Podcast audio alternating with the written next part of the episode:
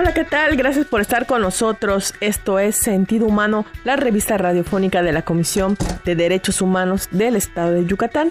Mi nombre es Lupita Sosa y le doy la más cordial bienvenida a esta nueva emisión donde vamos a platicar de un tema muy interesante, Charito. Este sábado 30 de julio se conmemora el Día Mundial contra la trata, la trata de personas, que es una situación terrible y complicada que, pareciera que no sucede aquí en Yucatán, pero sí pasa y de eso vamos a platicar. Así es, un saludo a todos los que nos están escuchando desde donde se encuentran haciendo sus eh, diversas actividades. Eh, como comentabas, Lupita, es una situación complicada que a veces no nos damos cuenta de que es trata de personas porque como hemos compartido en nuestras redes sociales, a veces te enganchan por medio de, engaños, ¿no? Una oferta de trabajo o alguna persona que conoces en internet, que está de moda las redes sociales, a veces pues nos, eh, nos llegan solicitudes de amistad de personas que no conocemos, son muy amigables y pues quedamos en el engaño de total vez encontrarnos en algún punto y es cuando sucede la trata de personas. Les recordamos que pueden encontrarnos en redes sociales, estamos en Facebook y en Twitter como arroba en Instagram como Codey Oficial y recuerden que también estamos en Spotify. Síganos con nuestro podcast Sentido Humano Radio. Precisamente ese 30 de julio en este año 2022, la Organización de las Naciones Unidas, la efeméride y el tema central es el uso y abuso de la tecnología.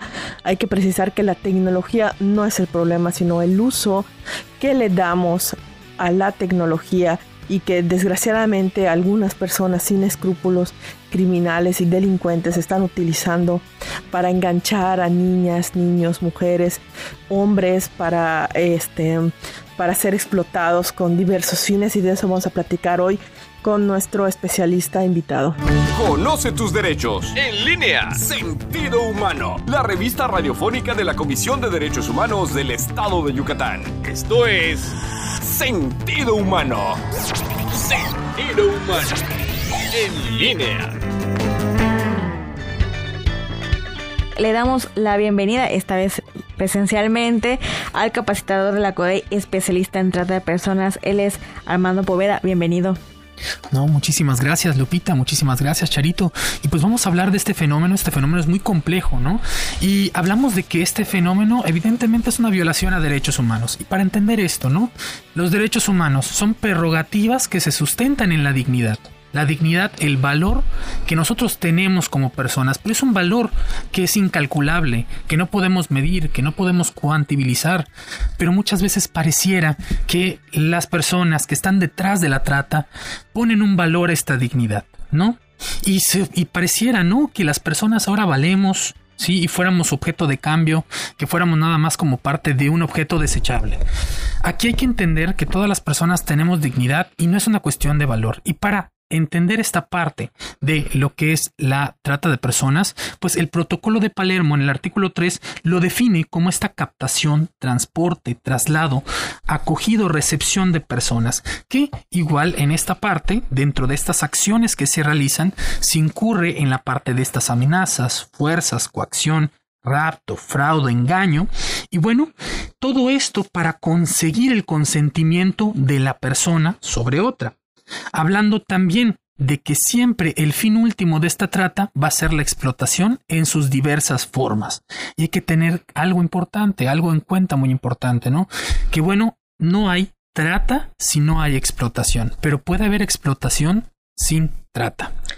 Armando, antes de continuar, este no tiene mucho, es un término que se utilizaba antes y pues quisiera retomarlo porque no tiene mucho tiempo. Es semana pasada apenas leí una, una noticia, no recuerdo en qué medio, era un medio digital, si no mal no recuerdo, que publicó trata de blancas, ¿no? Que era un término que conocimos hace algunos años, sin embargo, ese término pues ya no se utiliza y ahora se utiliza trata de personas. Sí, hay que tener en cuenta que los términos como trata de blancas ya están en desuso.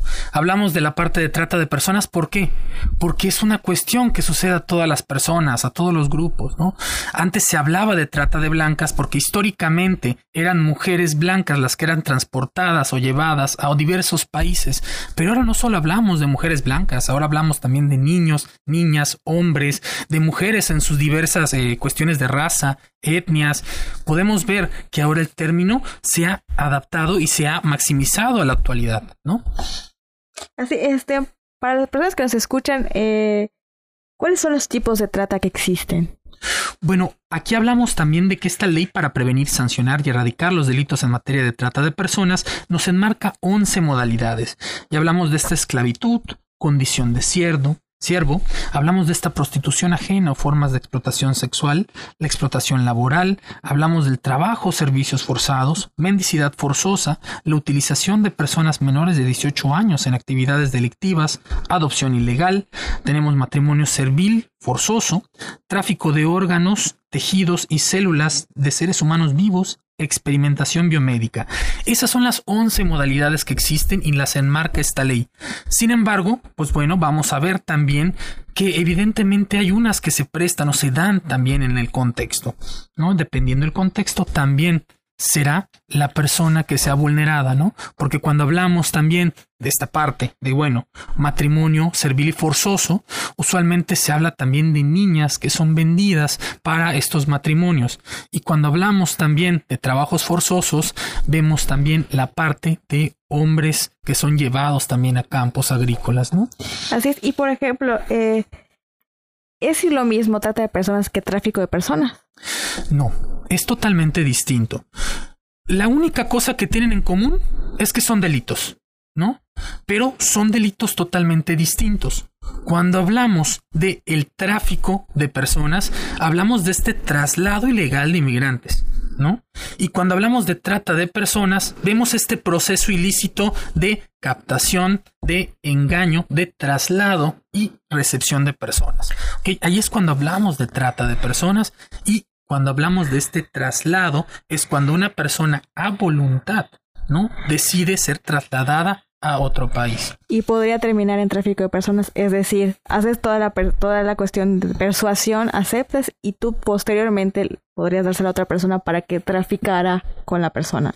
Podemos poner un ejemplo también, ¿no? En esta parte, yo, Armando Poveda, voy con una persona que se le conoce como el pollero y el caso es que este pollero me traslada de aquí a Mérida a Estados Unidos, ¿no? Y bueno, ahí termina toda la parte del tráfico ilegal. Yo le pago al pollero y allá termina nuestra relación. Ahora, ¿qué sucede cuando yo Armando voy con este famoso pollero, pero cuando yo llego a Estados Unidos, pues simplemente soy explotado, me llevan a un campo agrícola, ¿no? Me llevan también a una casa, ¿no? Y allá me explotan de manera sexual, de manera laboral. Es ahí cuando hablamos de que pudieran existir esta parte de los dos delitos, ¿no? Esto tendría que ser una parte también de análisis, pero entender desde que a mí el momento con mi relación continúa hasta el momento de ser explotado, podemos hablar también de una cuestión de trata de personas. Para hacer ya cerrar el, ese tema, el tráfico de personas podríamos ejemplificarlo, por ejemplo, con los casos más visibles que son los migrantes centroamericanos que cruzan México para llegar a Estados Unidos. Ahí estamos hablando de tráfico de personas cuando son guiados por una o varias personas que la familia o ellos mismos pagan dinero para ser transportados y pues el fin es llegar a pues en este caso Estados Unidos o Canadá, ¿no? Totalmente. Ok. Oye Armando, quisiéramos saber quiénes son las personas más vulnerables a ser víctima de trata de personas. Pues mira, Creo que todos somos vulnerables, ¿no? Toda persona es vulnerable. Sin embargo, hay personas que están en situación de vulnerabilidad. Porque, ojo, también hablar de esta parte de grupos vulnerables es entender que por la condición que se tiene se es vulnerable. Hay situaciones que nos ponen en vulnerabilidad, ¿no? Y cuando hablamos de esta parte de la mujer, en esta cuestión también de la parte económica, pues bueno, la mujer en esta situación de pobreza pudiera ser también una mujer en grupo de vulnerabilidad que pudiera ser enganchada por estas falsas promesas de trabajo que le ofrecen para tener algo económico y que al final de cuentas, pues bueno, queda en promesa, esta persona es enganchada por esta situación de pobreza y pues bueno, también en cuestión de niñas, niños y adolescentes, también en esta cuestión del trabajo o también de unas u otras promesas. Tenemos también a los adultos mayores y, pues bueno, cualquiera, cualquier persona, dependiendo también de esta cuestión de modalidad, hasta hombres. vemos en nosotros, pues tenemos el programa de alerta Amber en la comisión y vemos que es común ver a, menores que este, que se van de la casa y muchas veces hemos leído este ya buscando información adicional que se, fue con un chico o una persona a veces de su edad, a veces incluso mayor que conoció por internet. Sí, y bueno, esta parte también del enganche, ¿no? ¿Qué están haciendo los tratantes para poder conectarse con unas personas? Y esta parte también de la tecnología, ¿no? ¿Cómo crean estos perfiles para poder enganchar a las personas y poder tener esa cercanía, esa confianza? Hay que tener algo muy claro, ¿no? La parte del grooming y la parte de la trata. ¿No? El grooming es una persona adulta que está detrás buscando una relación con una persona menor. Sin embargo, cuando hablamos de trata, es un tratante que ya no solo busca una relación, sino que busca explotar a una niña, un niño o un adolescente también. Tu espacio de información. Sentido humano. Armando, ¿existe esta situación en Yucatán? Porque pareciera que solo vemos en películas, que pasa en otros estados. Pues aquí en Yucatán pareciera que no pasa nada, pero sí está pasando y es necesario hablar de esto y denunciarlo. Mira, es algo que sucede a en parte internacional, pero también sucede en la parte nacional. Y bueno, cuando hablamos precisamente del estado de Yucatán, que sea a veces invisible no quiere decir que no suceda. Ya hace poco en esta parte, estuve leyendo en esta parte de los medios, que bueno, en una casa cerca de un barrio céntrico, específicamente San Sebastián, pues bueno, hicieron una cuestión de, de, cateo para revisar, ¿no? Si en este centro de trabajo existía la parte de una materia de trata de personas, ¿no? Se escuchaba en estas noticias que una persona salió de esta casa. Logró escapar. logró escapar, ¿no? O sea, logró escapar y fue a denunciar, ¿no? Esto que estaba viviendo, que los tenían contra de su voluntad en la casa, sobre todo también en esta parte de este horario extenuante.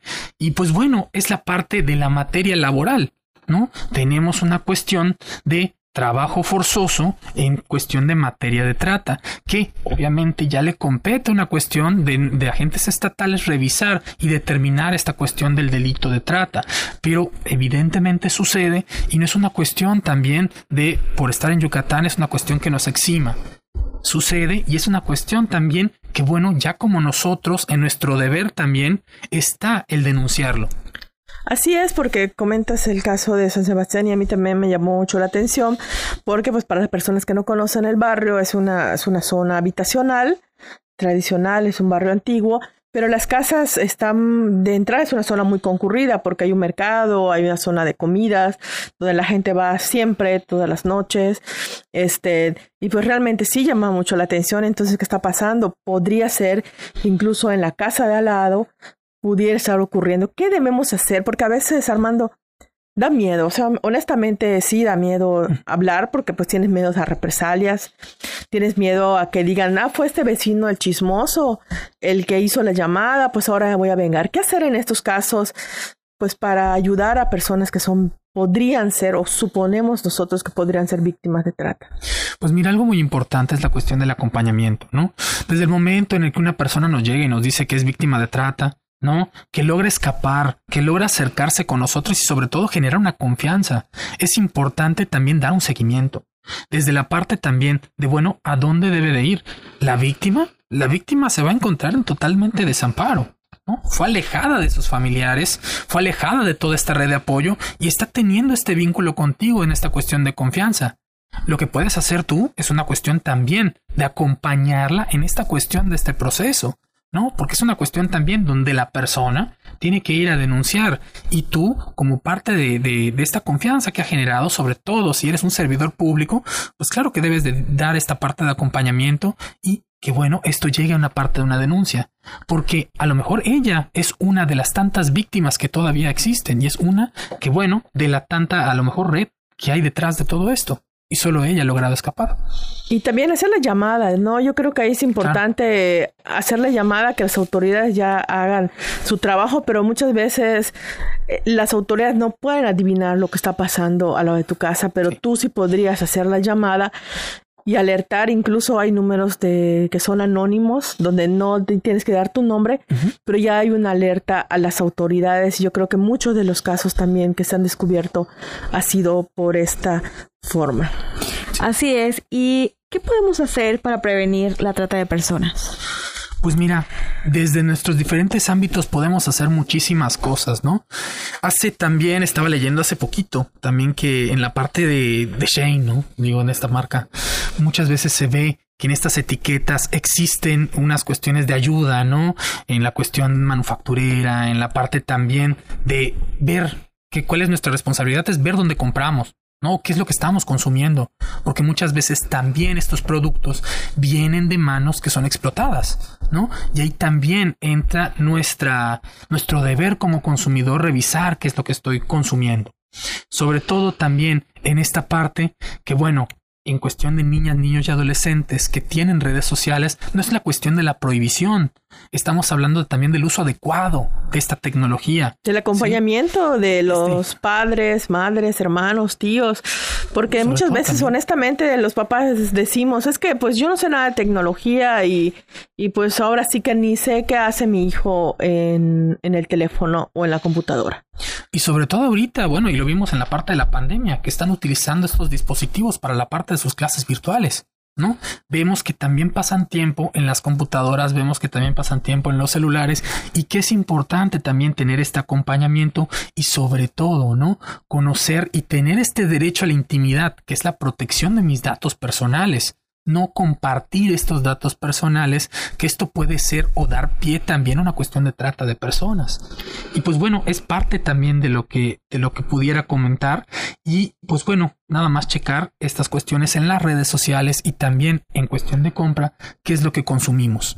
Así es, como mencionabas, eh, de hecho, el tema de la ONU hace énfasis en, en esa situación, ¿no? De que por la pandemia, pues todos nos volvimos eh, pues no sé, pues todas las cosas que hacíamos era a través de, de, del internet, ¿no? Pues las tareas, este, en clases, etcétera, ¿no? ¿Qué hizo eso? Que pues los pequeñitos o los adolescentes usaran más la tecnología y es lo que mencionaba, ¿no? Prácticamente la UNO maneja que así como puede ser eh, un medio para un enganche, también puede ser la parte positiva de esta, de esta situación es que podría rastrearse también, eh, pues, eh, ¿cómo se llama? Los, eh, los modos operandi de ciertas, de ciertas redes, también, redes exactamente, eso, esa parte, por esa parte podríamos ver las ventajas, ¿no?